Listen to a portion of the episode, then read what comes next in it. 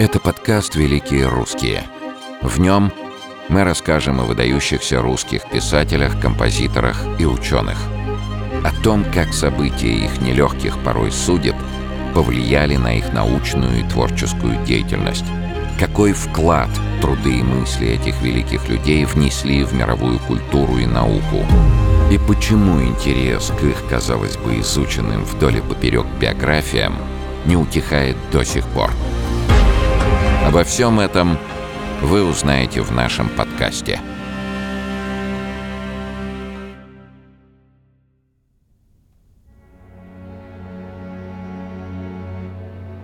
Дмитрий Иванович Менделеев. Человек, которого называют одним из величайших ученых нашей страны. Впервые эту фамилию люди узнают еще в школе, где на уроках химии сталкиваются с периодической таблицей элементов – при этом знания Менделеева не ограничивались только химией. Область его научных интересов была крайне широкой. Физика, экономика, геология, воздухоплавание и многое другое. Не стоит также забывать его прекрасный педагогический талант. Любопытно, что Дмитрий Иванович Менделеев так и не получил Нобелевскую премию. В наши дни это вызывает как минимум недоумение. Племянница Дмитрия Ивановича – Писательница Надежда Яковлевна Капустина в замужестве Губкина написала труд, в котором много воспоминаний о дяде и который мы периодически будем цитировать. Надежда Яковлевна, дочь его сестры Екатерины Ивановны, в детстве часто проводила время со своим знаменитым дядей. Менделеев вообще любил помогать близким. Уже будучи взрослым, приглашал сестер со своими детьми пожить у него в имении – занимался развитием детей. Например, когда многодетная семья другой его сестры попала в затруднительное положение, он дал им кусок земли с родником и стройматериалы для постройки дома. Прежде чем начать рассказ об этом человеке, попробуем представить себе его внешность, которую достаточно подробно описала его племянница. Глаза Дмитрия Ивановича были до последних дней его жизни ярко-синие – и иногда последние годы смотрели так ясно и добро, как глаза человека не от мира сего. Походка у него была быстрая, и движения тела, головы и рук были живые и нервные и в разговоре, и в деле, при отыскании книг, инструментов, справок. В форме носа, в правильном профиле, в мягких усах, в русой слегка раздвоенной бороде, в чистом цвете лица и гладкой коже – сказывалась его великорусская порода. Известный русский ученый родился 27 января 1834 года в Тобольске. Расположенный среди тайги Тобольск был небольшим спокойным городом. Основным источником пропитания для горожан было рыболовство, а с наступлением холодов Тобольск погружался в безмятежную дремоту до возобновления навигации – Особо долго изучать историю рода именно Менделеевых не приходится, потому что родоначальником фамилии Менделеев является отец известного химика Иван Соколов, родившийся в Тверской губернии. Он принадлежал к духовенству, был сыном священника Павла Максимовича Соколова. Менделеев – фамилия семинаристская. В то время в духовных семинариях было принято менять фамилии – Таким образом, учившийся там Иван Павлович Соколов стал Менделеевым. Исследователи указывают, что это была фамилия помещика, чье имение было по соседству. Действительно, часто в семинариях люди брали себе фамилии, указывающие на их географическое происхождение. Впоследствии Иван Менделеев в числе лучших студентов окончил главный педагогический институт и был принят на работу учителем гимназии в Тобольске. Кстати, в числе учеников Ивана Павловича был автор «Конька-горбунка» Петр Ершов. Именно в Тобольске в 1809 году Иван Менделеев женился на Марии Корнильевой. Девушка происходила из сибирской семьи купцов, меценатов и просветителей. Они одни из первых в Сибири владели стекольными заводами и бумажными фабриками. Также им принадлежала первая в регионе частная типография – где издавался первый в Сибири журнал. Молодая семья Ивана и Марии была союзом двух интеллигентных людей, И неудивительно, что они старались окружать себя такими же друзьями. В гостях у Менделеевых бывало много коллег Ивана Павловича по гимназии. В их доме часто велись интеллектуальные беседы, царила дружеская и спокойная атмосфера. Прогрессивность Менделеевых привлекала к ним светское общество, в том числе и ссыльных декабристов. Дмитрий Иванович вспоминал о Тобольске. Тут жили почтенные и всеми уважаемые декабристы Фанвизин, Аненков, тут Муравьев, близкие к нашей семье, особенные после того, как один из декабристов, Николай Васильевич Басаргин, женился на моей сестре, вдове Ольге Ивановне. В Тобольске в то время было много многодетных семей. И Менделеевы не стали исключением. Дмитрий Иванович стал 17-м по счету ребенком в семье. К сожалению, из 17 детей 8 умерли еще в младенчестве, а одна из дочерей, Маша, скончалась в возрасте 15 лет еще до рождения Дмитрия Ивановича. В тот самый год, когда родился Дмитрий, Ивана Павловича поразила слепота, и он был вынужден оставить работу. Несмотря на успешную операцию, проведенную в Москве известным офтальмологом, Иван Павлович уже не смог вернуться к своим прежним обязанностям и ушел на пенсию. Когда Дмитрию Менделееву было 13, его отец скончался. Ученый рассказывал, «Отец мой был давно не вполне здоров, но чувствовал себя тогда удовлетворительно. Вдруг он зовет семью, настойчиво, но спокойно требуя, чтобы все с ним простились, потому что сейчас он умрет. Мать начала было его успокаивать, но он прервал ее, говоря, что некогда, что он хочет поцеловать всех. Попрощавшись со всеми, он обратился спокойно к моему брату Павлу. «А ну-ка, Пашенька, дай затянуть табачку». Затянулся и умер. Ни страха, ни страданий, ни обрядов, ни слез. Еще при жизни Ивана Павловича, когда он вынужденно вышел на пенсию, Менделеевы переехали в село Ремзянское, где находилась стекольная фабрика, которую содержал Василий, брат Марии. Мама будущего ученого заняла должность управляющей этой самой фабрики. Это помогло упрочить материальное положение семьи. Несмотря на отсутствие денег, Мария Дмитриевна смогла сотворить чудеса, возродив запущенное предприятие. Ее рабочим крестьянам платили зарплату, соизмеримую с жалованием городских рабочих, хотя выплаты могли быть и несвоевременными. Тем не менее, это был пример очень цивилизованных отношений между руководителем производства и крестьянами. Семья отличалась от большинства других фабрикантов. По инициативе Марии Дмитриевны в селе была построена церковь, куда она и сама регулярно ходила с семьей на богослужения. Детей Менделеевых никто не ограждал от рабочих. Напротив, они часто с увлечением наблюдали за их работой, вникая в это ремесло. Сама Мария Дмитриевна работала, не покладая рук. Помимо фабрики, она стала заниматься сельским хозяйством. Жизнь семьи стала постепенно улучшаться. Племянница Менделеева Надежда Яковлевна пишет. «Все раннее детство Дмитрия Ивановича прошло в деревне на заводе, стоявшем на крутом берегу реки с чудным видом вдаль, под впечатлениями горячей заводской работы и энергичной деятельности его умной матери. По рассказам близких родственников, знавших Дмитрия Ивановича с раннего детства, он был бойкий, хорошенький, ласковый и способный ребенок. Еще ребенком он показывал большую сообразительность. Одна из сестер его помнит, что когда ему было лет шесть, а она была уже 24-летняя замужняя женщина, то она, занимая его, играла с ним иногда в карты в довольно сложную игру со счетом, и шестилетний ребенок всегда обыгрывал ее. В гимназии, безусловно одаренный Менделеев поначалу учился хорошо. Затем успеваемость стала хуже. Он быстро схватывал то, что его по-настоящему интересовало, но также быстро терял интерес к предметам, которые его не увлекали. Сильнее остальных он не взлюбил латынь, а слово «латынщина» вообще стало для него любимым ругательством. Выросшему в абсолютно интеллигентной атмосфере дома, впитавшему все самое лучшее от многочисленных друзей семьи, Дмитрию Ивановичу, тем не менее, не были чужды и стандартные атрибуты мальчишеской жизни. Например, его сын Иван Менделеев вспоминал слова отца, сказанные в тот момент, когда он болел.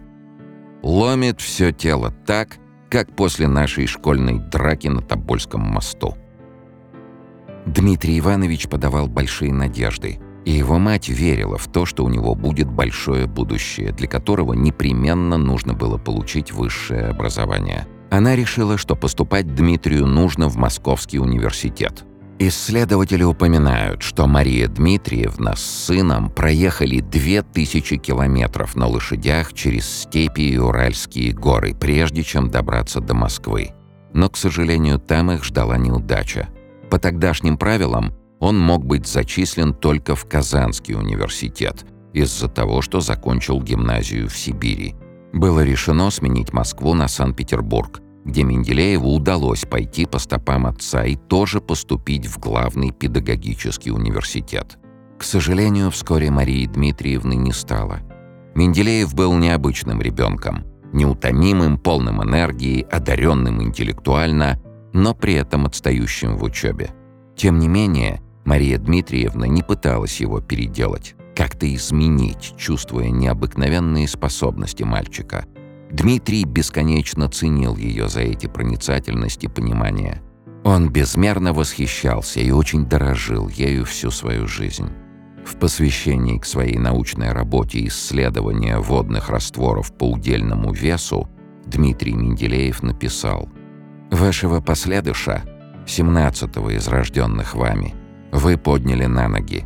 Вы научили любить природу с ее правдою, науку с ее истиной, родину со всеми ее нераздельнейшими богатствами, дарами, больше всего труд со всеми его радостями. Вы заставили научиться труду и видеть в нем одном всему опору. Вы доверчиво отдали в науку – сознательно чувствуя, что это будет последнее ваше дело. Итак, Менделеев, как и в свое время его отец, поступил в главный педагогический университет. Герман Владимирович Смирнов в своей книге «Менделеев» описывает любопытное решение, которое Дмитрий Иванович принял при поступлении. Цитата. Менделееву и семерым его товарищам, принятым в институт в неурочный 1850 год, было предложено решить, за сколько лет они желают закончить полный курс – за три или за пять. В первом случае, пройдя самостоятельно курс предыдущего года, они могли присоединиться к студентам, принятым в 1849 году. Во втором – присоединиться к тем, кого примут в 1851 году, и снова прослушать вторую половину первого курса. Единственный из всех принятых в неурочный год – Дмитрий решил пройти курс вторично. И результат не замедлил сказаться. Если весной 1851 года среди 28 своих сверстников он по успехам в учебе был всего лишь 25-м, то спустя год стал уже седьмым. А в 1853-54 году о нем уже говорили как о самом одаренном студенте главного педагогического института – Очевидно, что Менделеев был увлечен учебой в университете. Будущий ученый пытался узнать как можно больше, что и позволило ему окончить отделение естественных наук физико-математического факультета с золотой медалью. Его сокурсник Михаил Попков писал «Меня в то время поражала обширность взгляда Дмитрия Ивановича на проходимые науки». В вышеупомянутой книге Германа Смирнова рассказывается, что в Петербурге – Менделеев начал испытывать проблемы со здоровьем. Сильно кашлял и даже угодил в лазарет. Менделееву поставили диагноз «чехотка», как потом выяснилось ошибочный, и даже хотели перевести его в Киев по состоянию здоровья. Менделеев же попросил у доктора разрешения сдавать экзамен. Герман Смирнов пишет. Доктор удивился, но разрешение дал. Преодолевая слабость, Менделеев встал, облачился, как полагалось по правилам, в парадный мундир и блистательно сдал экзамен. Когда после этого он побрел обратно в лазарет, товарищи устроили ему овацию. Первую, но далеко не последнюю овацию в его жизни. Во время учебы Менделеев создает свои первые научные работы. Причем занимался он не только химией, Его работы охватывали такие области, как история, биология, физика, педагогика, археология.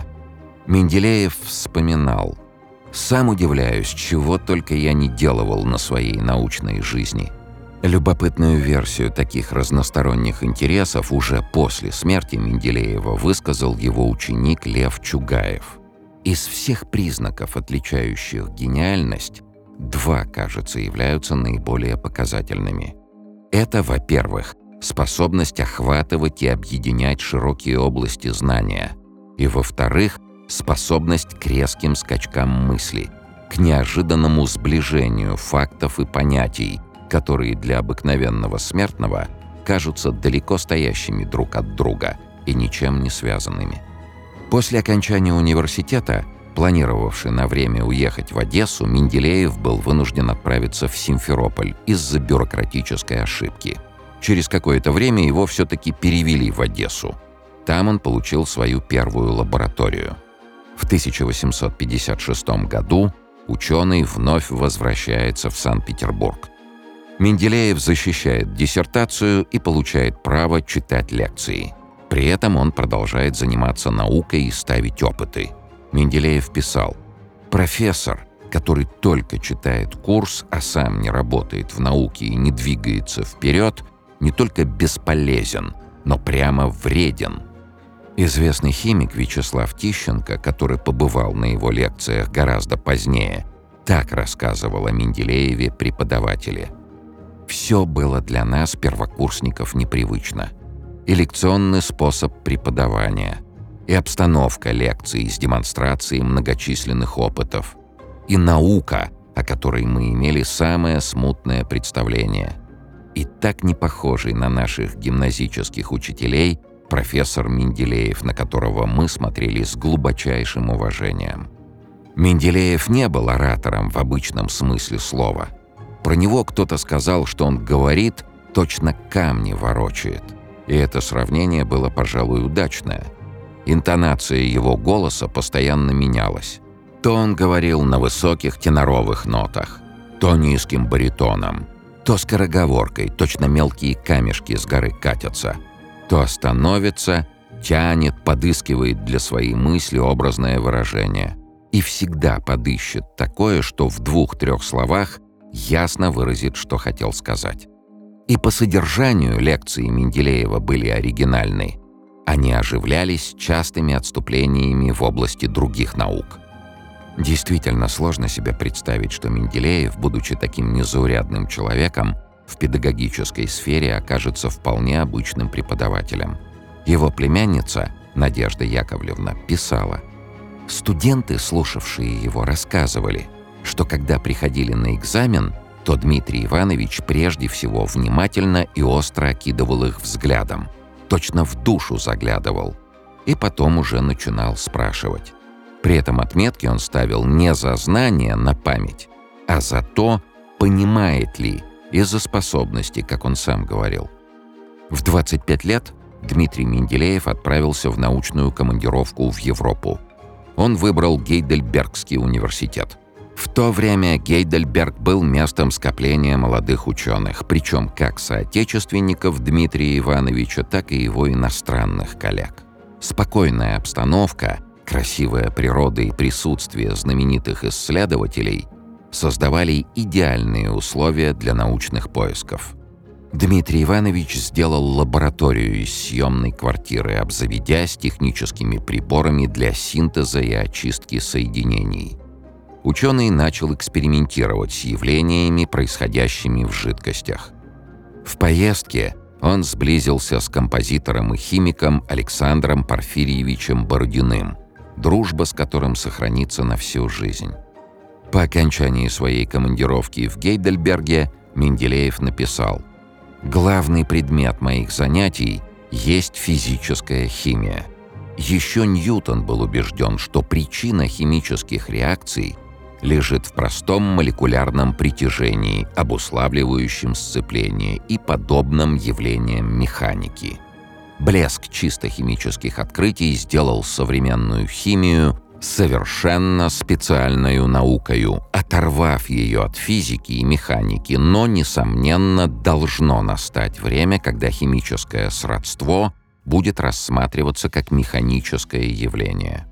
Я выбрал своей специальностью те вопросы, решение которых может приблизить это время. По возвращении на родину Менделеев продолжает заниматься наукой и приобретает известность как химик-технолог. Он изучает технологии производства сахара, муки, спирта и стекла.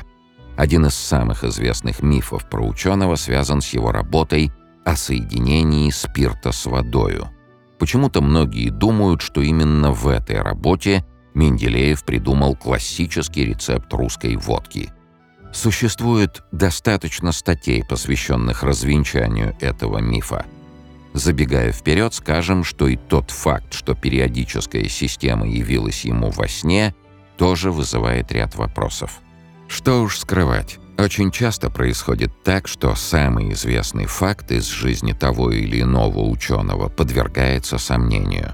Достаточно вспомнить Михаила Васильевича Ломоносова и его поход за рыбным обозом.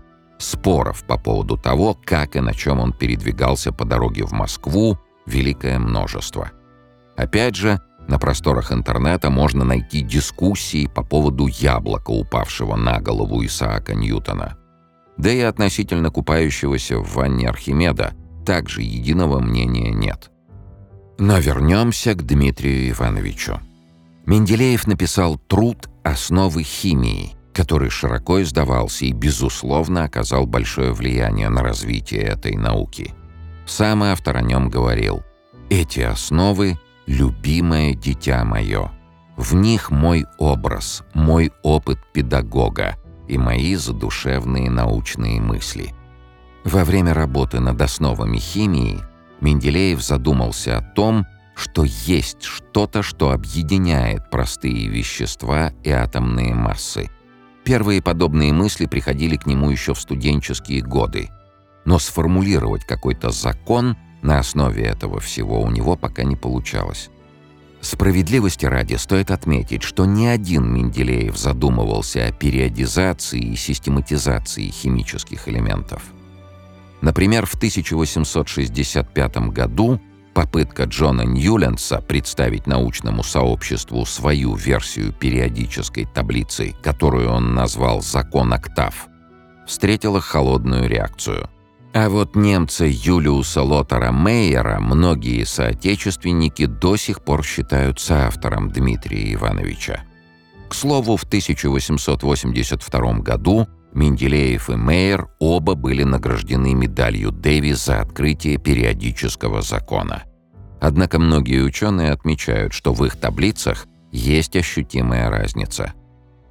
Например, немецкий ученый Лотер Кольдиц говорит – Никто из ученых, занимавшихся до Менделеева или одновременно с ним исследованиями соотношений между атомными весами и свойствами элементов, не смог сформулировать эту закономерность так ясно, как это сделал он.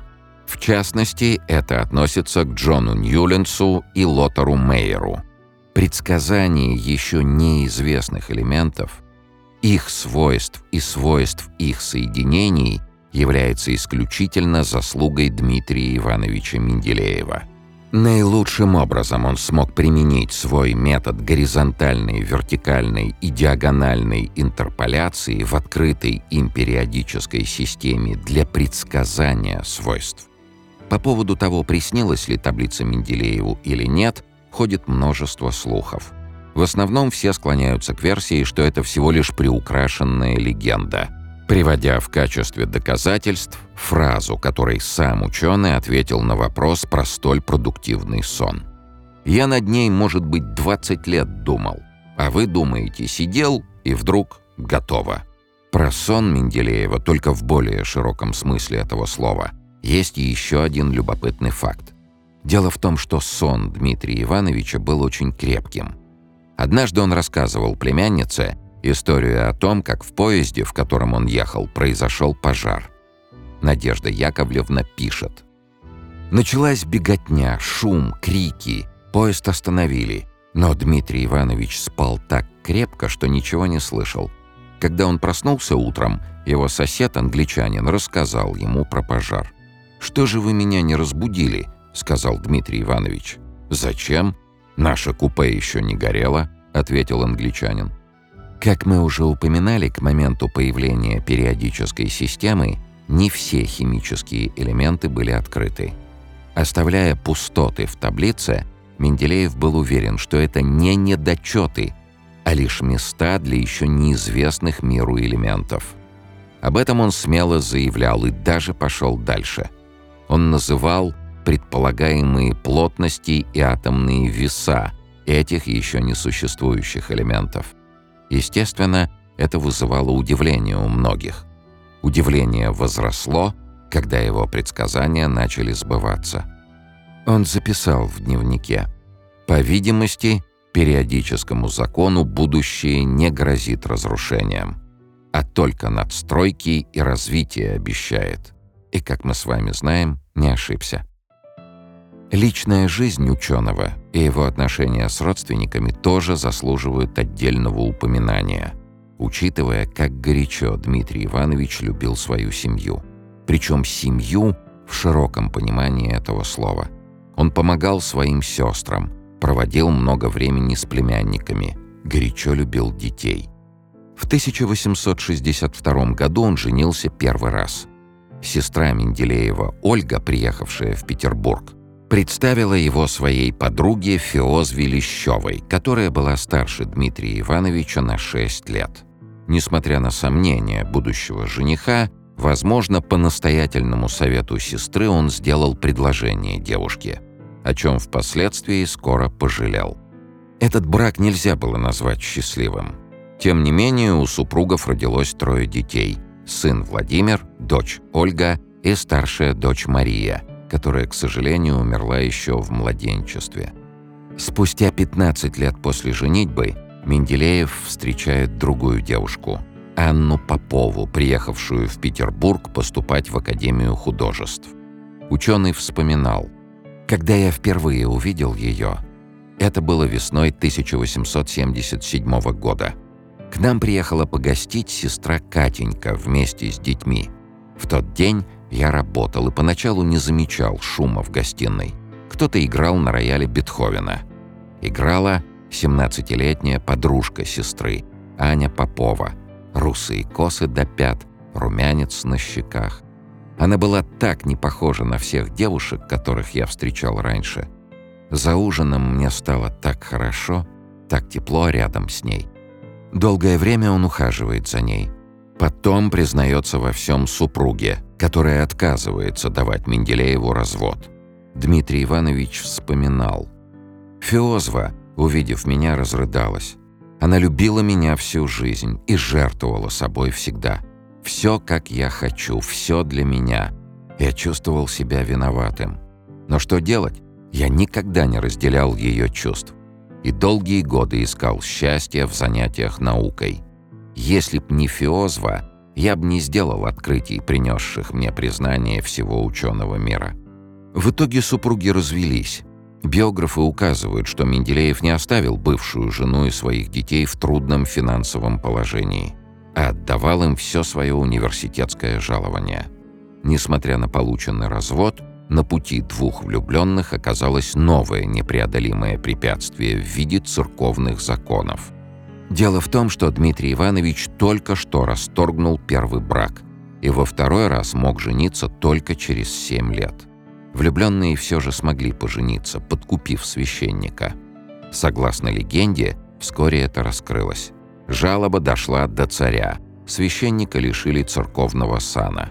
Но второй брак Дмитрия Ивановича не отменили. Опять же, согласно легенде, царь сказал, «У Менделеева две жены, но Менделеев-то у меня один». Со второй женой ученый прожил до конца жизни – Итогом брака стали четверо детей – Любовь, Иван и близнецы Мария и Василий. Любовь Дмитриевна, кстати, в будущем станет женой Александра Блока. Блок в письме своей невесте очень тепло высказывался о Дмитрии Ивановиче. «Твой папа вот такой. Он давно все знает, что бывает на свете.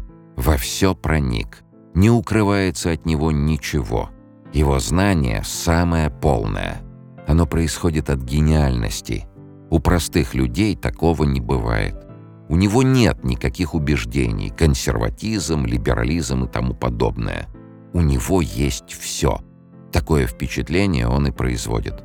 При нем вовсе не страшно, но всегда неспокойно. Это от того, что он все и давно знает, без рассказов, без намеков, даже не видя и не слыша. Это все познание лежит на нем очень тяжело. Когда он вздыхает и охает, он каждый раз вздыхает обо всем вместе. Ничего отдельного или отрывочного у него нет. Все неразделимо. То, что другие говорят, ему почти всегда скучно, потому что он все знает лучше всех.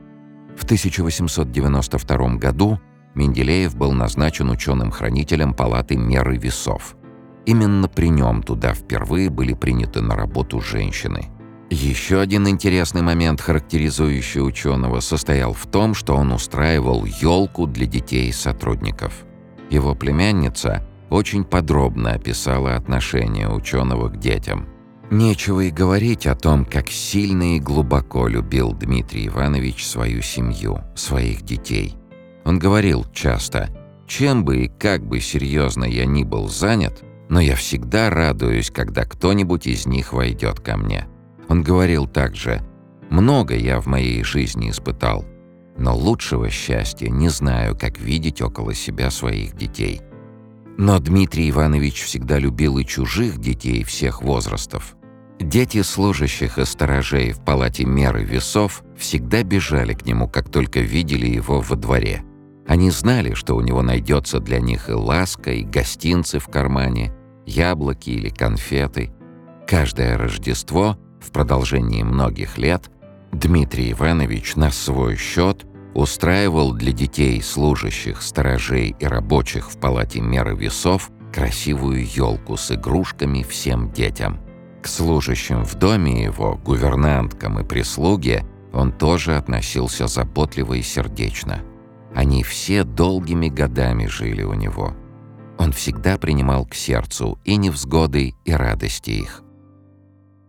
Интересным, но при этом малоизвестным фактом о Дмитрии Ивановиче Менделееве является его крайне необычное хобби – изготовление чемоданов. Во время химических опытов он разработал особый вид клея, невероятно прочного и высококачественного, рецепт которого хранил в тайне.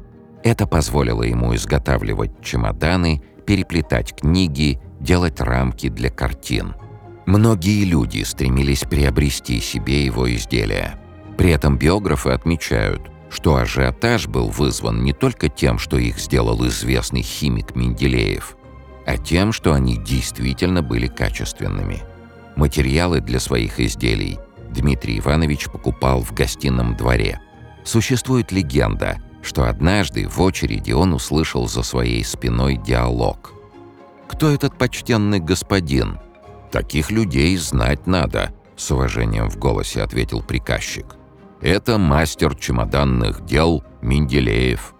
Великий ученый скончался в 1907 году в Санкт-Петербурге. Отмечается, что дожить почти до 73 лет, при этом имея хронические заболевания, Менделееву помог умеренный режим питания.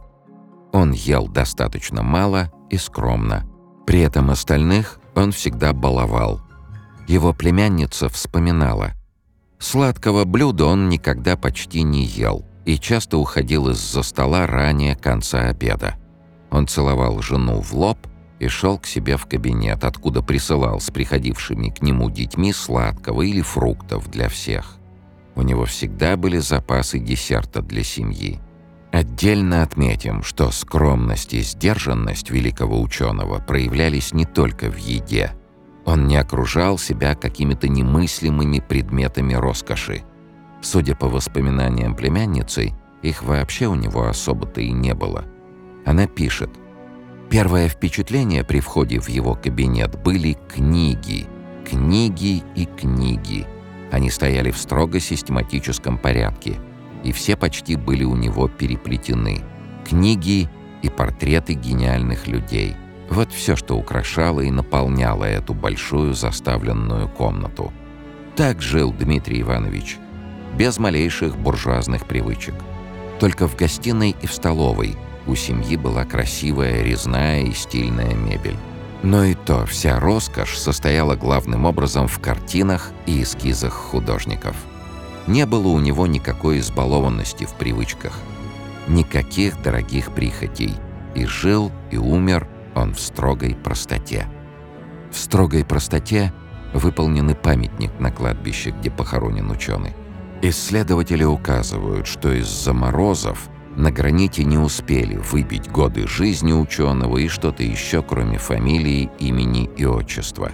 Герман Владимирович Смирнов в книге Менделеев упоминал, что вдова ученого сначала переживала по этому поводу, а потом ее успокоили, что в отношении этого человека все более чем органично.